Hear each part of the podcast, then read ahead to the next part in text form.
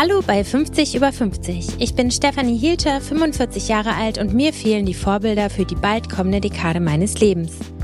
Ich sehe in der Öffentlichkeit nicht besonders viele Frauen, die ein paar Jahre älter sind als ich. Doch natürlich gibt es sie, die Frauen zwischen 50 und 60. Ich möchte hier einen Ort schaffen, an dem sie zusammenkommen. Ein Ort, an dem Lebenserfahrungen und Lebensgeschichten zu finden sind. Ein Ort, an dem offen über Höhen und Tiefen und über die Herausforderungen, vor allem aber über die Chancen des Älterwerdens gesprochen wird. Ein Ort, aus dem wir alle etwas mitnehmen können für das eigene Leben. Ich habe Gäste aus ganz verschiedenen Bereichen eingeladen. Ich spreche mit Moderatorinnen und Schauspielerinnen, mit Autorinnen und Unternehmerinnen, mit Frauen aus Medizin, Wirtschaft, Sport und Politik. Sie alle gehen ihren ganz eigenen Weg und von ihnen allen können wir lernen. Die Sache mit den Hormonen kann schon ziemlich verwirrend sein. Eine, die Licht ins Dunkel bringt, ist Hormonexpertin und Apothekerin Ann-Kathrin Pause.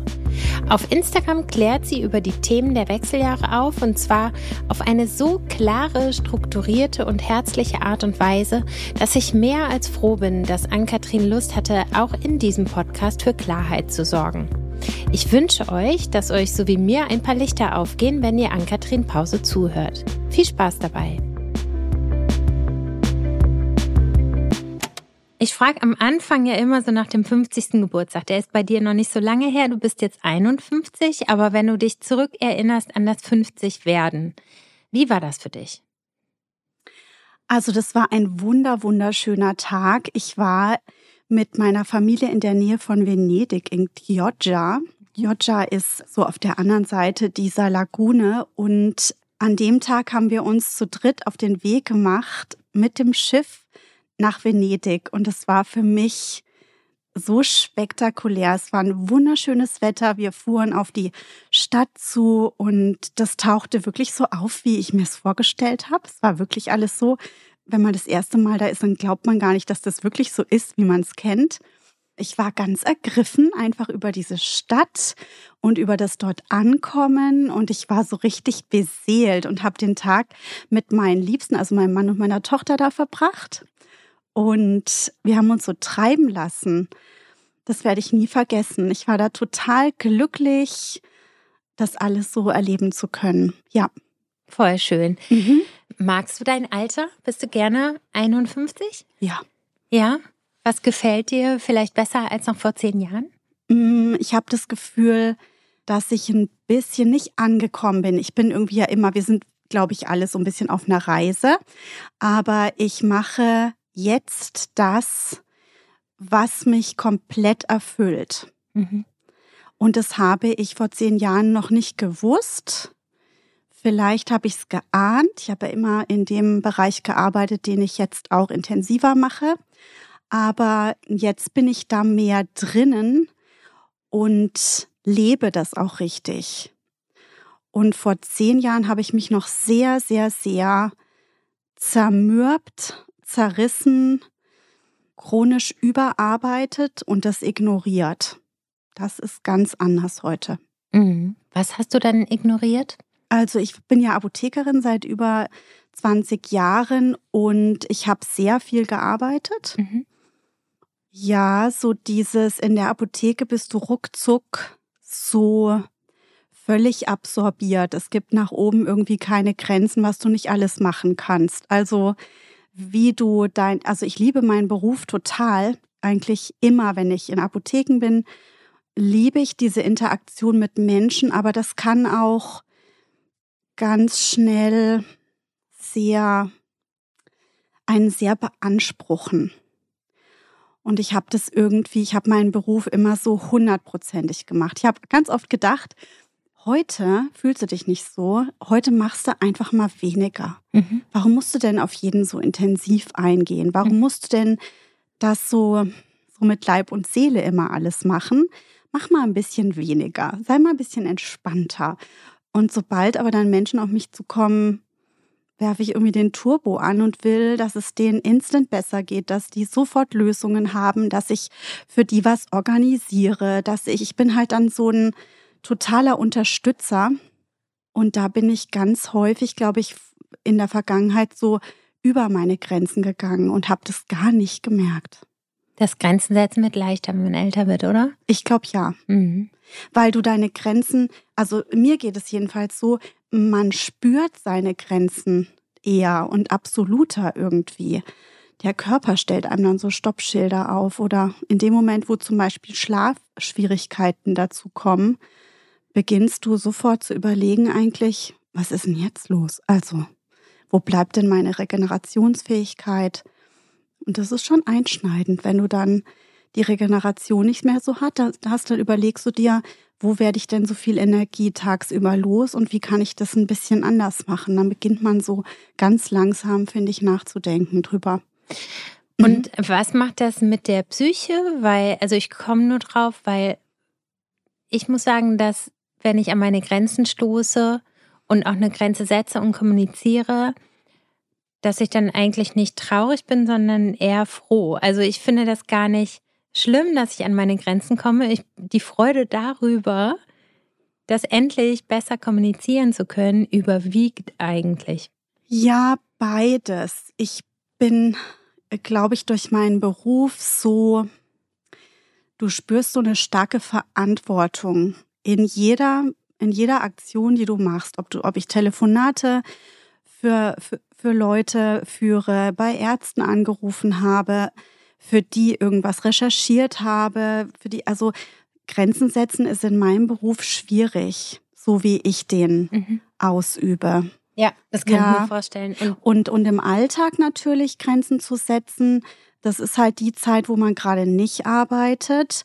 Und da hat man ja auch so bestimmte Erwartungen an, was, was kommt da heute noch, um, um mhm. was muss ich mich kümmern, wen will ich sehen, wie sozial bin ich, was braucht meine Familie, was brauchen meine Freunde und so. Ja, das ist natürlich auch ein Riesenfaktor, dass man ja dann auch gerne weiter performen möchte. Das ist jetzt ein negatives Wort, das meine ich gar nicht negativ, weil man möchte sich ja auch kümmern, ne? gerade wenn du die Familie erwähnst, du hast eine Tochter, mhm. ich habe einen Sohn, natürlich will ich da hundertprozentig da sein, quasi. Und da ist dann eben auch nicht der Ort, um unbedingt eine Grenze zu ziehen.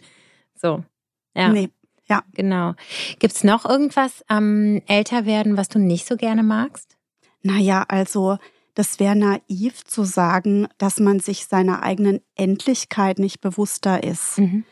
Ich habe schon, war schon immer mit Menschen natürlich jeden Tag beim Arbeiten konfrontiert, mit Menschenleben, die zu Ende gingen, ne? Oder die, ja, Menschen, die krank werden und dann ist man so die erste Anlaufstelle und dann bekommt man Diagnosen mit oder so. Und ich sehe das immer so, ich bekomme viel mit. Also wir, wir Apothekerinnen sind oft so die Vertrauensperson direkt nach dem Arztbesuch wo so richtig viel gesprochen wird, wenn man signalisiert, dass man da offen ist. Deswegen wurde ich immer sehr viel daran erinnert, ach Mensch, Mensch, die ist jetzt ganz krank geworden und Mensch, wie, wie, wie war denn die Diagnose bei dem und dem und so weiter. Also diese Endlichkeit ist einem bewusster und das, wenn man dann so überlegt, Mensch, jetzt bin ich 45, jetzt bin ich 50, jetzt bin ich 51, man denkt so drüber nach und es bekommt vielleicht so ein bisschen mehr Schwere. Mhm. Also das, das tritt so ins Leben ein, so dieses sich Gedanken drüber machen, Mensch, jetzt bin ich 51, dann viele meiner Freunde und Freundinnen sind Ende 50, Anfang 60, die sagen dann schon mal solche Sachen wie, ich arbeite jetzt noch so und so lang und diese Gedanken hat man so, denke ich, in deinem Alter mhm. noch nicht so. Mhm. Plötzlich ist es so ein bisschen in der Nähe und das finde ich manchmal so ein bisschen unangenehm. Das ist einem so so bewusst wird. Aber ich denke, das ist ein Prozess, dass diese Gedanken kommen und man sich darüber einfach mal so darauf einlässt. Was bringt es darüber nachzudenken, über die Endlichkeit? Also was bringt es für, einen, für einen Vorteil oder für einen Nutzen für das jetzige Leben? Oh, dass man seine Zeit bewusster mhm. nutzt, bewusster wahrnimmt. Also ich finde, das bringt ganz viel einfach zu sehen, welche Dinge möchte ich in meinem Leben am besten sofort umsetzen. Was wollte ich schon immer machen? Was ist mir wichtig und mit was starte ich am besten mal jetzt sofort? Mhm. Mit welchem Minischritt gehe ich in die Richtung? Und das, das, das soll ja nicht so schwermütig ja angeschubst werden über diese, diese Endlichkeit, aber ich finde, das ist eine ganz gesunde, ein ganz gesundes äh, Auseinandersetzen einfach, dass man sagt, Mensch, ich wollte doch schon längst mal und jetzt warum nicht gleich, warum nicht heute, warum nicht jetzt? Mhm. Mhm. Du bist ja Apothekerin. Was würdest du sagen, so über die letzten Jahre, wie hat sich in deiner Branche die Wahrnehmung der Menopause verändert? Hm. Also in der Branche kann ich gar nicht so richtig sagen, ehrlich gesagt. Also ich wüsste jetzt nicht, dass sich das so schon so durchgesetzt hätte und so bekannt wäre. Ich bin aus der aus dem Beschäftigen mit der hormonellen Gesundheit, mit Frauengesundheit einfach seit meinem ersten Tag als Apothekerin immer in Apotheken gewesen, die Schwerpunkte hatten in dem Bereich, ob es nun Hormonrezepturen waren, äh, Wechseljahrestherapie, Well-Aging, Anti-Aging. Und deswegen weiß ich gar nicht, was sich in der Branche so getan hat. Also ich meine, als ich junge Apothekerin war, das war Anfang der 2000er, da war eigentlich relativ schnell dieser totale Hormoncrash, mhm. diese fehlinterpretierte, falsch angelegte Riesenstudie, die eigentlich so die Wechseljahrestherapie so zum Erliegen brachte, eigentlich weltweit. Das ist ja ein unfassbarer Einschnitt gewesen. Und da hat sich das ganze Umgehen mit Frauengesundheit 40 plus erst Stück für Stück für Stück regenerieren müssen. Und weil ich natürlich haarscharf an dem Thema immer dran war durch also Rezepturherstellung in der Apotheke, Support von Frauen, die einfach eine Unterstützung brauchten. Dann kam bioidentische Hormonersatztherapie auf und so weiter. Und ich war da immer total am Puls der Zeit, aber eben auch wegen der Arbeitsplätze, wo ich war. Und dieses Umgehen damit, dieses, dieses Wissen um diese ganzen Zusammenhänge, da weiß ich ehrlich gesagt gar nicht, wie das bei meinen Kolleginnen und Kollegen so im Bewusstsein ist. Das ist mir gar nicht so richtig klar, ehrlich gesagt, mhm. weil ich jetzt nicht so großartig vernetzt bin. Ne? Mhm. Ja. Und wie warst du damals drauf gekommen, als junge Apothekerin direkt diese Richtung einzuschlagen und dich so zu spezialisieren? Also meine, meine erste Chefin, die ich hatte in München, die war Mitglied der Deutschen Gesellschaft für Anti-Aging-Medizin, GSAM. Und da habe ich das irgendwie schon so mitbekommen, was man damals eben so darüber dachte, da, da, hörte ich das erste Mal davon, Studien an Hundertjährigen und solche Dinge und, und habe mich damit beschäftigt. Und ich habe so ein Fable für Frauengesundheit insgesamt. Also ob das jetzt ist, Schwangere zu unterstützen oder äh, Stillende zu beraten, Frauen mit Kinderwunsch, äh, junge Frauen mit PMS, also oder oder ältere oder und dann natürlich auch die Wechseljahresfrauen. Das hat mich nie losgelassen. Das gehörte bei mir schon immer so zu meinen liebsten Aufgaben. Mhm. Und so hat es mich auf meinem Weg durch verschiedene Apotheken begleitet. Was waren denn deine ersten Symptome der Wechseljahre? Ich würde sagen, Schlafstörungen. Hm. Ja, ausgeprägte Schlafstörungen, die ich bei mir selber relativ lange ignoriert habe. Ich habe immer gedacht, ich habe einfach zu viel Stress. Ich gehe nicht richtig damit um. Ich hatte eigentlich relativ wenige Symptome außer den Schlafstörungen. Also es bleibt ja eben ganz, ganz lange sowieso die Regel ganz regelmäßig. Und es ist auch äh, ja nicht so, dass man dann sofort Hitzewallungen hätte oder so, aber so mit, ich würde sagen, 46, 45, 46 gingen bei mir die Schlafprobleme los. Und das versetzt den ganzen Alltag in eine ganz schöne Schieflage. Daran erinnere ich mich noch, dass du dann einfach das Gefühl hast, du, du wachst nicht so erfrischt und regeneriert auf dann fühlst du dich auch dem Alltag weniger gewachsen. Mhm. Beim Arbeiten habe ich häufig mit so einem Brain Fog dagestanden und dann kamen irgendwelche Kundinnen von mir, hallo Frau Pause und so. Und ich dachte mir, oh Gott, wie heißt denn die? Oder ja, wir hatten doch drüber gesprochen, Sie wissen doch und so das und das Mittel und es hat so super geholfen. Ich dachte mir, oh Gott, du könntest mich jetzt auf den Kopf stellen und schütteln. Ich weiß überhaupt gar nicht, worum es geht. Und aber man erklärt heutzutage einfach alles mit Stress. Wir haben alle Stress. Man, ich habe das so total nach hinten geschoben, völlig ignoriert und ja, lange Zeit einfach so weitergepowert. ist ganz interessant, finde ich, ne? Du beschäftigst ja, dich beruflich ja, quasi Tag und ja. Nacht mit nichts anderem und dann kommen bei dir die Symptome und auch du selbst. ich. Ja, es ist Wahnsinn. Ja, ganz arg. Was mhm. war denn dann der Moment? Als auch noch meine Schilddrüse, also ganz klassische Kombi, als dann auch noch meine Schilddrüse auffällig war und äh, bei mir ein Hashimoto diagnostiziert mhm. worden ist Schilddrüsenautoimmunerkrankung. Und im Zuge dessen habe ich sowieso ganz viel verändert, weil ich mich auch damit gut auskenne und einfach wusste, okay, bestimmte Lifestyle-Veränderungen sind jetzt notwendig. Dann irgendwie hat es bei mir Klick gemacht. Dann dachte ich mir, Mensch, das passt alles jetzt zusammen. Das habe ich so schon tausendmal gehört. Und dann habe ich für mich so wichtige Schritte in die Wege geleitet. So Wel Stück für Stück. Und mhm. welche? Also natürlich, also neben endokrinologischer Abklärung, Lifestyle-Veränderung, also in Bezug auf Ernährung, anderen Sport, zu meiner Gynäkologin, um mal zu gucken, okay, was, was empfiehlt sie mir? Mhm. Mit ihr gemeinsam überlegt, ob ich da schon irgendwas unternehmen soll in Sachen Hormonersatz, Nahrungsergänzungsmittel optimiert, mich so ein bisschen mehr in so ein Gleichgewicht gebracht. Und aber das, das hört sich jetzt alles so, so an, als sei das so, ja, da habe ich mal eben meinen Werkzeugkasten ausgepackt und an den ganzen Schrauben gedreht, dass es mir wieder gut ging und dann war alles gut. Nein, also die Perimenopause, in der ich immer noch bin, sind Rocky Times. Also das heißt, was dich unter Umständen mal vier Wochen quält und dann wieder verschwindet, kommt in anderer Form wieder. Und das ist wirklich so, als würde man manchmal, finde ich, auf so einem Schiff in einem manchmal ruhigen und manchmal sehr welligen Ozean sich bewegen und du weißt nicht, was als nächstes um die Ecke kommt. Und deswegen ist es ein stetiges Navigieren, würde ich sagen. Also es ist nicht so, dass man das so zack, zack, bumm und dann habe ich das alles in Ordnung. Das ist eine Illusion, das geht nicht. Es ist ja auch sehr individuell, ne? Was ja hilft und was nicht. Natürlich gibt es Dinge, die wir alle beachten können, die mit Sicherheit auch schon was bringen sozusagen. Auf jeden Fall, ja. Also genau.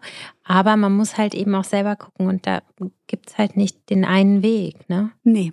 Also jede Frau, und das mache ja ich in meiner Online-Beratung inzwischen auch, jede Frau muss individuell angeschaut werden mit Zeit und in ihrer Gesamtheit. Dieser gesamtheitliche Ansatz, dieser eine Frau zu erfassen, ihr Raum zu geben, mal mal hinzu, also auch zusammen hinzuschauen, was ist denn gerade jetzt aktuell die Schwierigkeit und wie äh, wären ein paar einfache Maßnahmen in der jetzigen Situation was zu unternehmen. Und mhm. das ist eben das Wichtige an, an der Herangehensweise bezüglich der Wechseljahre, dass das eben, dass wenn wir 100 Frauen jetzt hier mit im Raum hätten, alle im gleichen Alter, hätte jede was komplett anderes. Mhm. Wie gehst du dann in deiner individuellen Beratung vor? Also ähm, ich ich, äh, ich führe zunächst ein Erstgespräch, das ist immer telefonisch. Da höre ich erstmal sehr kritisch, ob ich was machen kann oder ob eigentlich zunächst äh, Arzt oder Ärztin irgendeiner Fachrichtung, häufig, häufig Frauenarzt oder Frauenärztin oder andere Fachrichtungen, zuerst kommen müssen. Ne? Ob das was Akutes ist, das sortiere ich mit den Frauen und sage, du pass mal auf, das ist mir zu heiß, das kann ich aus der Ferne online jetzt nicht mit dir besprechen und so. Und ähm, aber wenn ich das, wenn ich merke, eine Frau ist in diesem Wechseljahresstrudel, ganz egal, wo sie jetzt steht. Ne? Die eine schläft nicht, die andere hat totale Gewichtsentgleisung, die dritte hat Herzrasen, Herzklopfen und so. Also ne, diese, wir, wie ich, also ich sammle mit den Frauen diese, diese Symptome und gucke, welche Lebensweiseveränderungen wichtig wären, was Frauenarzt oder Frauenärztin wissen muss, wenn Hormonersatztherapie schon, schon verordnet ist, äh, zum Beispiel bespreche ich häufig oder, oder wir, wir besprechen richtig mit Zeit die Ängste oder die Bedenken, die eine Frau hat davor. Bei vielen liegt es unbenutzt in der Schublade zum Beispiel, weil die sich nicht richtig dran trauen. Mhm. Es ist irgendwie nicht so richtig Platz gewesen zum Nachfragen. Ähm, viele Frauen informieren sich natürlich über Literatur und, und, und über Insta und alle möglichen ähm, Quellen, aber eben sie brauchen oft jemanden an der Seite, der fachlich fundiert einfach ihnen bestimmte Sachen auseinandersetzt, mit ihnen sortiert, bestimmte alte Glaubenssätze dann auch aussortiert. Genau, und ob es also jetzt Nahrungsergänzung ist oder eben das Besprechen der Hormonersatztherapie oder eben ganz wichtig, was ich natürlich als Apothekerin auch mache, ist Wechselwirkungen zu aktuell eingenommenen Arzneimitteln. Denn viele nehmen ja einen Blutdrucksenker, ein blutverdünnendes Mittel, mhm. ähm, alle möglichen ähm, Basismedikationen sind Diabetikerinnen und so. Dann schaue ich auch noch, verträgt sich das oder was müssen wir denn jetzt noch einen anderen, anderen Arzt fragen zum Beispiel, ne? was muss der Hausarzt oder der Internist jetzt wissen? Mhm. Und so ist das ganz individuell, wie ich da mit jeder Frau also ja vorgehe. Ganz wichtig ist einfach die Zeit, mhm. die Zeit wirklich zusammen sich wirklich auf diese Frau zu konzentrieren. Mhm. Dazu hatte ich in der Apotheke nie Zeit. Ja. Werbung. Ich freue mich, heute Glow25 als Werbepartner bei 50 über 50 zu haben. Glow25 ist ein Kollagenpulver. Warum brauchen wir das? Weil das körpereigene Kollagen schon ab Mitte 20 sinkt und nach der Menopause das vom Körper benötigte Kollagen nur noch zu 50 Prozent bereitgestellt wird. Gut also, dass man es easy zuführen kann. Kollagen ist wichtig für Haut, Haare, Nägel, klar, aber auch, und das ist viel wichtiger, für Knorpel, Gelenke, Bindegewebe und Sehnen. Wenn die gut versorgt sind, sind wir einfach fitter und gesünder. Hier geht es nicht um Anti-Aging, sondern um Well-Aging.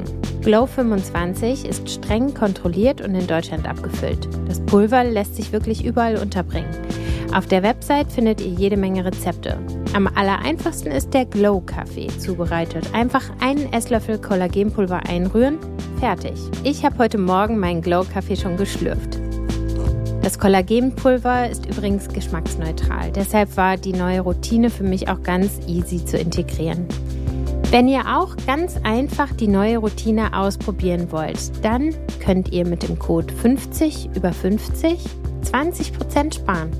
Auf glow25.de findet ihr auch noch jede Menge Infos und Inspirationen zum Kollagen. Danke an Glow25 für die Unterstützung dieses Podcasts.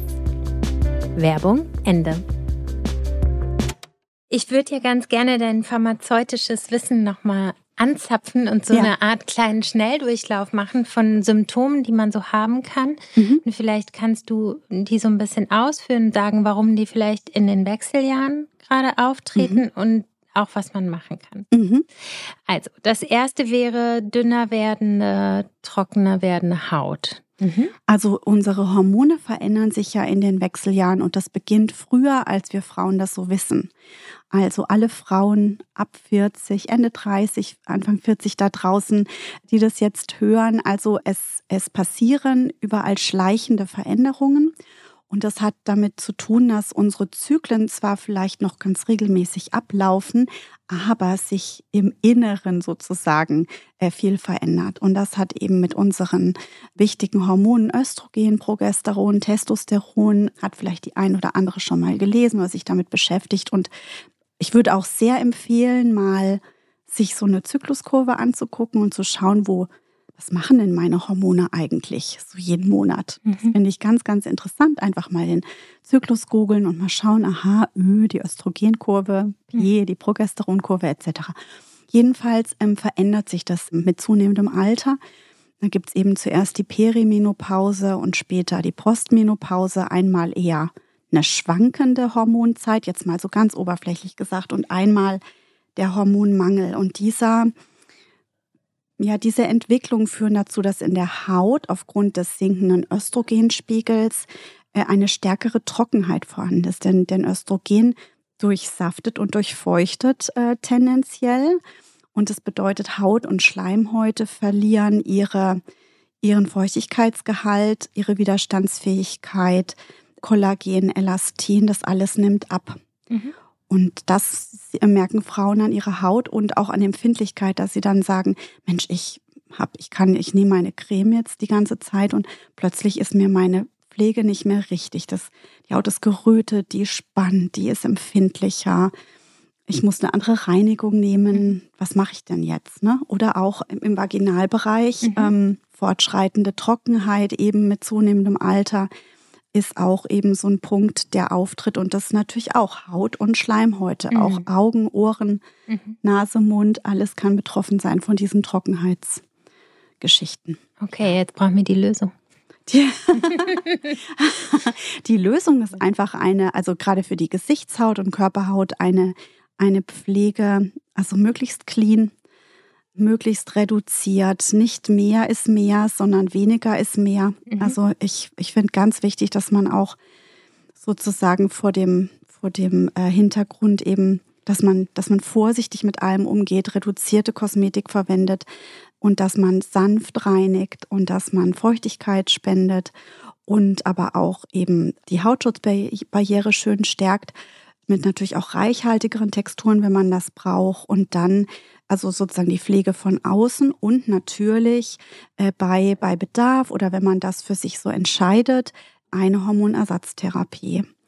Ne? Auf jeden Fall muss das erwähnt werden, weil natürlich, wo Hormone mangeln, kommen keine wieder. Über kein Nahrungsergänzungsmittel dieser Welt, über kein pflanzliches Mittel dieser Welt, über keinen noch so gesunden Lifestyle und jeden Tag Yoga und Meditation und sonst was. Das ist alles ganz gut und das sind wichtige Maßnahmen, aber ein, ein Hormon, äh, was sozusagen mal weg ist, kann dann nicht wieder zum gebildet werden, angeregt werden. Und deswegen sollte jede Frau das zumindest wissen und dann entscheiden können, was mache ich denn jetzt mit der Info? Wie, wie entscheide ich mich in meinem Leben? Wie möchte ich weitermachen? Welche Optionen gibt es für mich? Und ist das für mich geeignet und so und ja, darüber spreche ich auch viel in meinen Beratungen natürlich. Mhm. Was kann man machen? Mhm. Ja, also Hormonersatztherapie ist natürlich ein Riesenstichwort und mhm. vielleicht könntest du noch mal in kurzen Worten erklären, was der Unterschied zwischen der synthetischen und der bioidentischen Hormonersatztherapie ist. Ja, natürlich, das ist ein ganz wichtiger Punkt. Also während man früher eher mit äh, synthetischen Hormonen behandelte, Darauf will ich jetzt gar nicht so eingehen, ne, wo, woher diese Hormone kamen. Das sind sozusagen wie Nachbauten unserer Hormone, die aber, die aber strukturell ganz anders sind, aber hormonartig wirken sollen. Mhm. Ne, also Stichwort Pferdeurin etc. Das führe ich jetzt gar nicht so weit aus. Die moderne bioidentische Hormonersatztherapie, da werden äh, bioidentische Hormone verwendet. Das heißt, wenn wir uns den Bauplan vom Östrogen anschauen, chemisch, dann wird genau der baugleiche, also das baugleiche Östrogen in der bioidentischen Hormonersatztherapie verwendet. Da hängt also kein chemischer Rest dran, da ist nicht noch was dran gebaut, es ist nicht verändert. Östrogen ist Östrogen ist Östrogen. Punkt. Und, und bei Progesteron das gleiche und so. Mhm. Und woher kommt das dann? Nicht das aus wird, dem Pferdeurin? Nein, nicht aus dem Pferdeurin, sondern also die, die pharmazeutische Industrie verwendet als Grundstoff oftmals äh, das Diosgenin aus der Jamswurzel. Mhm. Oder zum Beispiel aus dem Soja, äh, also Grundstrukturen aus dem Soja. Deswegen immer diese Jamswurzel, die irgendwie nicht aus der Diskussion weggeht. Also jedenfalls es ist ein pflanzlicher Ausgangsstoff in der Regel, weil es einfach billig ist. Ne? Da hat man sozusagen schon mal das Grundgerüst. Und dann wird im Labor daraus unser menschliches Hormon gemacht, also genau die Chem der chemische Bauplan. Und dann hat man Estradiol oder Progesteron, das darf auch nicht anders heißen, oder Testosteron. Und das wird dann in Form von Gels oder Kapseln und so weiter dem Menschen verfügbar gemacht. Und mhm. das gibt es in jeder Apotheke, also auf Rezept in jeder Apotheke. Also trotz besserer Verträglichkeit dieser bioidentischen Hormonersatztherapie, was können denn trotzdem die Nebenwirkungen sein? Weil es wabert ja auch immer noch rum, mhm. dass es eigentlich noch nicht genug Studien gibt und wir wissen nicht, ob auch das krebserregend oder krebsauslösend sein könnte. Also das ist ein ganz furchtbar weites Feld und das muss sehr individuell betrachtet werden. Wir, wir bekommen immer mehr Infos und, und Erkenntnisse darüber, wie äh, die bioidentische Hormonersatztherapie, die ja so wenig wie möglich und so viel wie nötig verwendet wird. Das heißt, damit eine Frau ihre Symptome, die sie hat, ja, die Beschwerden, die sie hat, gut ausgeglichen bekommt. Also das heißt, die bioidentische Hormonersatztherapie operiert mit, mit, mit, mit geringen Dosen. Ich, ich steigere nicht hier den Hormongehalt auf den Stand einer 20-Jährigen, sondern ne, man hebt es etwas an über die Therapie und das ist individuell dosierbar und man weiß inzwischen eben sehr viel über die präventiven Effekte, also in Bezug auf unsere Gehirngesundheit, Diabetesrisiko, Herz-Kreislauf-Risiko, Osteoporose. Man weiß also sehr viel auf der einen Seite über die prophylaktischen Effekte und da kommen immer, immer, immer mehr Erkenntnisse dazu. Wir dürfen nicht vergessen, die Medizin war sehr maskulin dominiert, äh, mhm. äh, studientechnisch. Deswegen kommen eben immer mehr Ergebnisse jetzt mit der Zeit. Und natürlich darf man die Hormonersatztherapie nicht, nicht verharmlosen, um Gottes Willen, aber man weiß sehr genau, dass man einfach Patientinnen gut überwachen muss, dass man natürlich Grunderkrankungen feststellen muss und dass natürlich aber auch die Lebensweise jeder Patientin eine entscheidende Rolle spielt. Also das ein Riesenunterschied ist, ob ich die Hormonersatztherapie natürlich bei jemanden mit ganz, ganz vielen Grundrisiken wie starke Raucherin, äh, die auch noch jeden Tag Alkohol konsumiert, ein starkes Übergewicht hat und immer mit dem Auto fährt. Das ist was ganz anderes, wenn ich da jetzt noch eine Hormonersatztherapie dazu kombinieren würde als jemand, der von der Lebensweise sehr auf sich achtet, sich bewegt, nicht raucht, kein Alkohol trinkt und so weiter. Das heißt, ich finde nicht, dass man die die Hormonersatztherapie auf ihre Risiken hin bewerten sollte bei jeder Frau, sondern den gesamten Mix. Was bringt eine Frau mit? Was macht ihre Genetik? Was ist da familiär vorhanden? Und außerdem eben, wie ist ihre Lebensweise? Und das eben zusammengenommen ergibt ein Bild, wo dann der behandelnde Gynäkologe oder die Gynäkologin entscheidet, ja, für Patientin XY ist das gut geeignet und wir machen das so und so, kontrollieren das schön engmaschig und dann ist die Sache ich will es nicht verharmlosen, aber wir behandeln mit Hormonen, die der Körper schon immer kennt. Das ist kein fremde, keine fremde Substanz, die dazugefügt wird.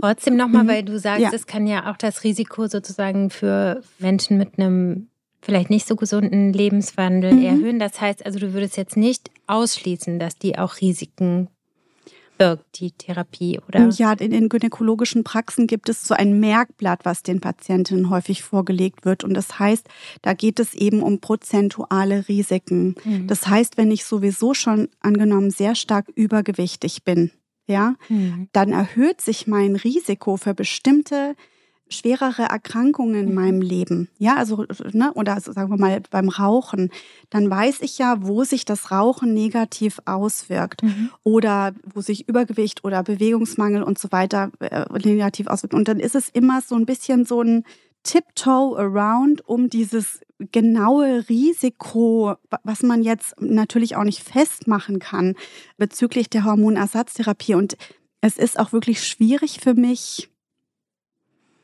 da eine genaue Aussage zu machen, weil das einfach genau die heilige Kuh der Hormonersatztherapie ist.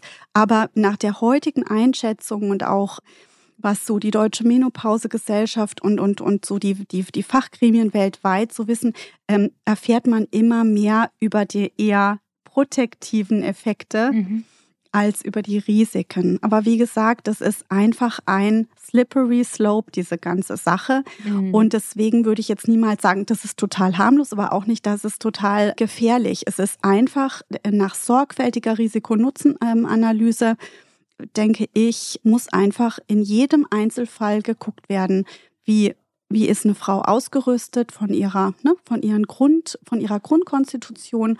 Und dann ist bei sehr vielen Frauen das potenzielle Risiko völlig lächerlich, also total zu vernachlässigen. Mhm. Und bei manchen muss man eben genauer hinschauen, was bringt sie denn so mit und wo würden eventuelle ja, Dinge zu korrigieren sein auch. Ne? Ja. Tut mir leid, dass ich nochmal nachfragen muss, ja. aber ich, ich verstehe es halt nicht ganz mhm. genau. Also die bioidentischen Hormone mhm. können mhm. das Risiko von Folgeerkrankungen oder Nebenwirkungen erhöhen können sie. Aber was genau daran wäre das denn? Also ich habe vor kurzem ein, ein Statement von einer britischen Ärztin gehört. Die hat es sehr schön gesagt. Die hat gesagt, Östrogen ist ein Wachstumshormon und wo ein Tumor zum Beispiel schon schlummert, ja, ja ein östrogenempfindlicher Tumor, kann durch eine Hormonersatztherapie dieser Tumor beginnen zu wachsen. Aber der Tumor wurde nicht durch das Östrogen ausgelöst. Ja, das ist ja, aber natürlich ist der Punkt. schwer. ja, nein, aber viele Ärzte sagen dann halt, äh, Mensch, durch die Hormonersatztherapie konnten wir das schnell diagnostizieren. Aber es ist, weißt du, Stefanie, es ist ein absolut ein, ein schwieriges Gebiet, weil man einfach noch, noch, noch so wenig weiß. Man ist sich zwar über die ganzen Benefits so bewusst langsam, nur über uns allen schwebt immer noch diese Studie Anfang der 2000er. Mhm. Ja, und deswegen guckt man mit Argusaugen genau auf diese Verbindung und immer und immer heißt es Brustkrebs oder oder, oder sonst eine Gefahr. Ne? Mhm. Aber davon muss man sich, glaube ich, inzwischen lösen von diesem Gedanken. Mhm. Aber es kann natürlich niemand sich hinstellen und sagen, du machst das jetzt so. Genauso mhm. wie mit jeder Lebensentscheidung, die ich treffe. Nur, ja. ne, also wenn du zum Beispiel einen Blutdrucksenker nimmst als, als Patientin, machst du dir da gar keine Gedanken drüber. Du hast einen hohen Blutdruck, dann nimmst du jeden Tag deine Tablette, dann wird es abgesenkt und fertig. Und die Nebenwirkungszettel von jedem Medikament auf dem Markt, ob es jetzt ein Cholesterinsenker ist, ein Blutdruckmedikament, egal was, ne, mhm. Sind ellenlang. Es mhm. gibt positive Effekte, es gibt aber auch Nebenwirkungen. Und bei der Hormonersatztherapie finde ich es schade, wenn man das so sehr einseitig mhm. und so risikobelastet sieht. Mhm. Verstehst du? Ich verstehe das. Mhm. Ich verstehe das. Aber trotzdem bleiben noch sozusagen Fragen offen. Aber es ja. ist ja auch gut, mhm. sich individuell auseinanderzusetzen. Ja. Und natürlich, wenn die Benefits so groß sind, also niemand möchte ja auch Osteoporose haben zum Beispiel, ne? Ja. Also, ja. ne? Oder eine Herz-Kreislauf-Erkrankung. Also dieses Abwägen. Aber dafür brauchen wir halt tatsächlich mehr wissen, um auch richtig abwägen zu können. Aber ich finde, bei diesem Punkt Hormonersatztherapie sind tatsächlich noch so viele Fragen offen, dass ich mir zum Beispiel kein abgerundetes finales Urteil erlauben würde. Also auch für mich persönlich so. Weißt du, wie ich meine? Ja, also es ist so, dass ich niemals mich äh, hier in den Podcast setzen würde und aus dem Brustton der Überzeugung für eine oder andere Option sprechen würde, weil ich ein behutsamer Mensch bin und mir sehr viele Gedanken über alles mache. Ich würde denken, dass Gynäkologinnen oder Gynäkologen, die viel mit der Hormonersatztherapie zu tun haben, das selber verschreiben und mit Patientinnen und Patienten sprechen, äh, Patientinnen besonders sprechen, jeden Tag, dass die das mit dem Brustton über, der Überzeugung so oder so sagen würden. Ja, aber es ist so unfassbar viel Fehlinformation da draußen. Mhm. Ne? Und äh, das finde ich bezüglich der bioidentischen Hormonersatztherapie so traurig, denn wenn die richtig gemacht wird und besonnen und so wie sie sein muss, ist sie flexibel, ist sie niedrig dosiert und hat die Eleganz, dass die Patientin ihre Lebensqualität massiv steigert, ihr leistungsfähiges Älterwerden unterstützen kann, jeden einzelnen Tag das Gefühl hat, wieder sie selbst zu sein. Und das will ich jetzt an dieser Stelle unterstreichen. Denn welche Frau geht denn zum Gynäkologen oder der Gynäkologin und fragt nach Hormonersatztherapie? Die, die nicht schläft. Mhm. Die, die Konzentrationsstörungen hat, die, die in ihrer, in ihren wichtigen Meetings sitzt und sagt, ich kann weder nachdenken und wenn ich keinen Gedanken fassen kann, dann fange ich an zu schwitzen und dann schauen mich die Kollegen an und dann lasse ich mich so und so oft im Jahr krank schreiben gehe nicht zum Arbeiten und sage aber bei meinem Hausarzt, weil der das eh nicht verstehen würde, ich habe Magen-Darm. Ja, oder ich habe eine leichte Erkältung, weil ich gerade in dem Wechseljahresstrudel bin. Also das ja. heißt, auf der einen Seite steht immer dieses Hormonersatz ja oder nein, aber wenn Frauen das einfach benötigen und wissen, ich profitiere da unheimlich, auch in Bezug auf präventive Effekte, und dann sich entscheiden, Mensch, ich mache das so, also dann go for it. Und dann hoffentlich hat sie die richtige ärztliche Unterstützung oder so jemand wie mich, der das alles mit ihr mal durchgeht mhm. und genau erklärt und so weiter. Und das ist für mich eigentlich, was die Hormonersatztherapie macht, nämlich die Frauen zu der Äußerung bringen, dass sie sagen, jetzt bin ich wieder ich selber, ich fühle mich mit dem kleinen Mühe mehr wieder wie ich selber, kann arbeiten, kann schlafen. Mhm.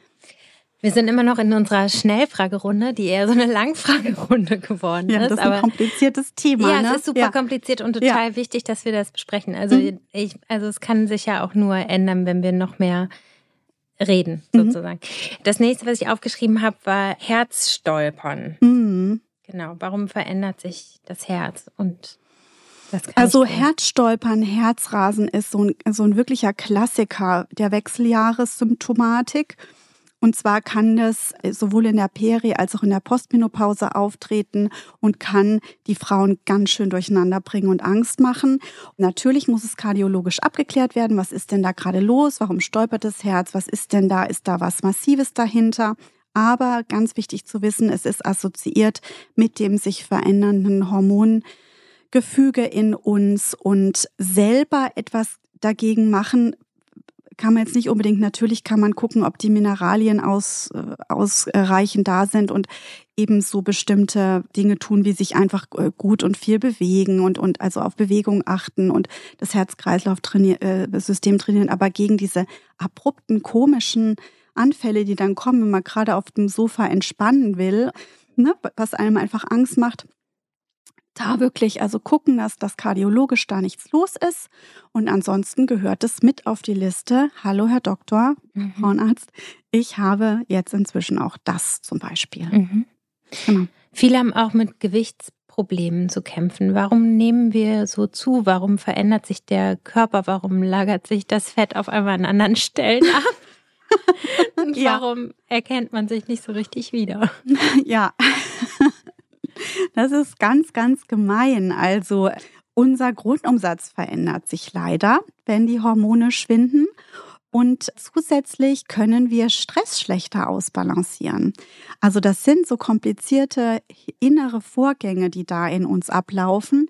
Stichwort Stresshormone, die einfach, wie soll ich sagen, schlechter also die Gegensteuerung funktioniert im mittleren Alter einfach schlechter und das Verschieben zum sehr in einem Stressmode zu sein, hat eben auch was mit, direkt mit unserer Fettverteilung zu tun, ja. Und dann außerdem verändert sich unser Blutzuckermanagementsystem. Das bedeutet also Stichwort Blutzucker, Insulinsystem. Da passieren in uns auch sehr viele Veränderungen, dass wir also tendenziell stärker Fett einlagern, weil wir, weil wir insulinresistenter werden. Das mhm. ist so ein Zusammenhang, der ist ein bisschen komplizierter. Also deswegen, ich glaube, das würde jetzt im Podcast so weit führen. Aber Stichwort Blutzuckermanagement ist eine sehr gute Maßnahme. Blutzuckerbeobachtung, Blutzuckermanagement. Also hältst du auch viel von diesen äh, Tracking-Systemen? Genau, kann man, kann man wunderbar mal machen, mhm. um äh, Einblick in, in sich selber mhm. zu bekommen. Damit mhm. arbeite ich auch viel meiner Online-Beratung mit Frauen und einfach gut angeleitet, da die Infos für sich rauszusuchen, die einem dann dienlich sind. Das hätte man ohne so einen Blick in sich selber nicht. Okay. Ich würde ganz gerne zum Ende kommen und ich würde mhm. von dir gerne nochmal wissen, was sind so die, weiß ich nicht, drei, vier, fünf Dinge, die Frauen, die vielleicht in meinem Alter sind oder auch noch ein bisschen jünger, kurz vor der Perimenopause vielleicht stehen, was können die sich Gutes tun, um gut vorbereitet in diese wilden Jahre zu starten? Ich würde sagen, alles beginnt mit dem Zyklus-Tracking. Das bedeutet, anzufangen, sich seines eigenen Zyklusgeschehens bewusster zu werden. Sehr gut darauf zu achten, wie fühle ich mich denn in meiner ersten Zyklushälfte? Was passiert denn so um den Eisprung? Was ist denn in meiner zweiten Zyklushälfte los? Also da so eine so eine so eine Awareness, wie man mhm. ja so schön sagt, also so ein Bewusstsein dafür mhm. zu entwickeln. Das finde ich ganz ganz wichtig mhm. und dazu ermutige ich auch jüngere Frauen, die in meiner Beratung sind, immer total, dass wir das besprechen. Und dann mit zunehmendem Alter profitieren wir sehr von einem guten Stressmanagement und Tools, die sich für uns persönlich bewähren, in so einen ausgeglicheneren Zustand zu kommen. Also ob das jetzt natürlich, ich meine, nicht jeder hat, kriegt den Zugang zur Meditation oder, oder macht Yoga oder, oder solche, solche Entspannungstechniken. Also ich, ich ähm, empfehle auch sehr, einfach Atemtechniken zu üben, mhm. zu wissen, Mensch, so über progressive Muskelentspannung, Qigong, also lauter solche Dinge, äh, sich mal anzuschauen, dass man sich ein bisschen damit beschäftigt, wie komme ich denn aus so einer Stressresponse im Alltag gut raus und sich ruhig damit schon ein bisschen auseinandersetzen, das ein bisschen mehr in seinen Alltag zu integrieren. Das mhm. finde ich ganz, ganz wichtig. Dann dieses Multitasking hinter sich zu lassen. Mhm. Das bedeutet nicht alles auf einmal. Es müssen nicht die allerschönsten Muffins fürs Kind in die Schule mit und zusätzlich das Styling von Kopf bis Fuß passen und noch irgendwie, weiß ich nicht, sich da und da einbringen und noch sagen, ja, ja, ich kümmere mich da noch drum, dass man so ein bisschen merkt, wenn man sich zu viel zumutet. Und dass man sich, finde ich, Hilfe holt, sobald wesentliche Dinge sich verändern. Also viele Frauen sagen zu mir, ich habe mich irgendwie über Nacht verändert. Ich habe gemerkt, etwas ist anders. Dass man dem sozusagen Raum gibt und sagt, aha, okay, das habe ich jetzt gemerkt und jetzt suche ich mir Hilfe dazu. Ob es nun Bücher sind, also Woman on Fire, der mhm. Klassiker von mhm. Dr. Sheila Delis zum Beispiel, also nur eins der Beispiele, gibt es ganz viele tolle Bücher und äh, dass man sich einfach so ein bisschen mit dem Thema beschäftigt. Und ich finde, oft höre ich heutzutage, dass Frauen anmerken, Mensch, es wird nur noch über die Wechseljahre gesprochen, es geht nur noch um dieses Thema, als wären wir nichts anderes. Also ich kann allen sagen, ich spreche jeden Tag mit Frauen, die teilweise fernab von Insta über irgendwelche Wege zu mir gekommen sind. Und ich war schon in so vielen Apotheken, Stadt und Land. Und diese Uninformiertheit der Frauen ist unfassbar. Ist unfassbar. Und natürlich gibt es diese Insta-Bubble, wo es immer darum geht. Und je mehr man den Algorithmus füttert, mhm. desto mehr ja. äh, kommt es einem so vor, als würden alle drüber sprechen. Aber dem ist überhaupt nicht so. Mhm. Ich danke dir sehr, dass du da warst und für deine hilfreichen Tipps und für all das Wissen, das du mit uns geteilt hast. Und ich freue mich, dass du so aktiv bist und so aufklärerisch in dem Feld und dass du so vielen Frauen helfen kannst. Vielen lieben Dank. Danke, meine Liebe. Hat mich gefreut.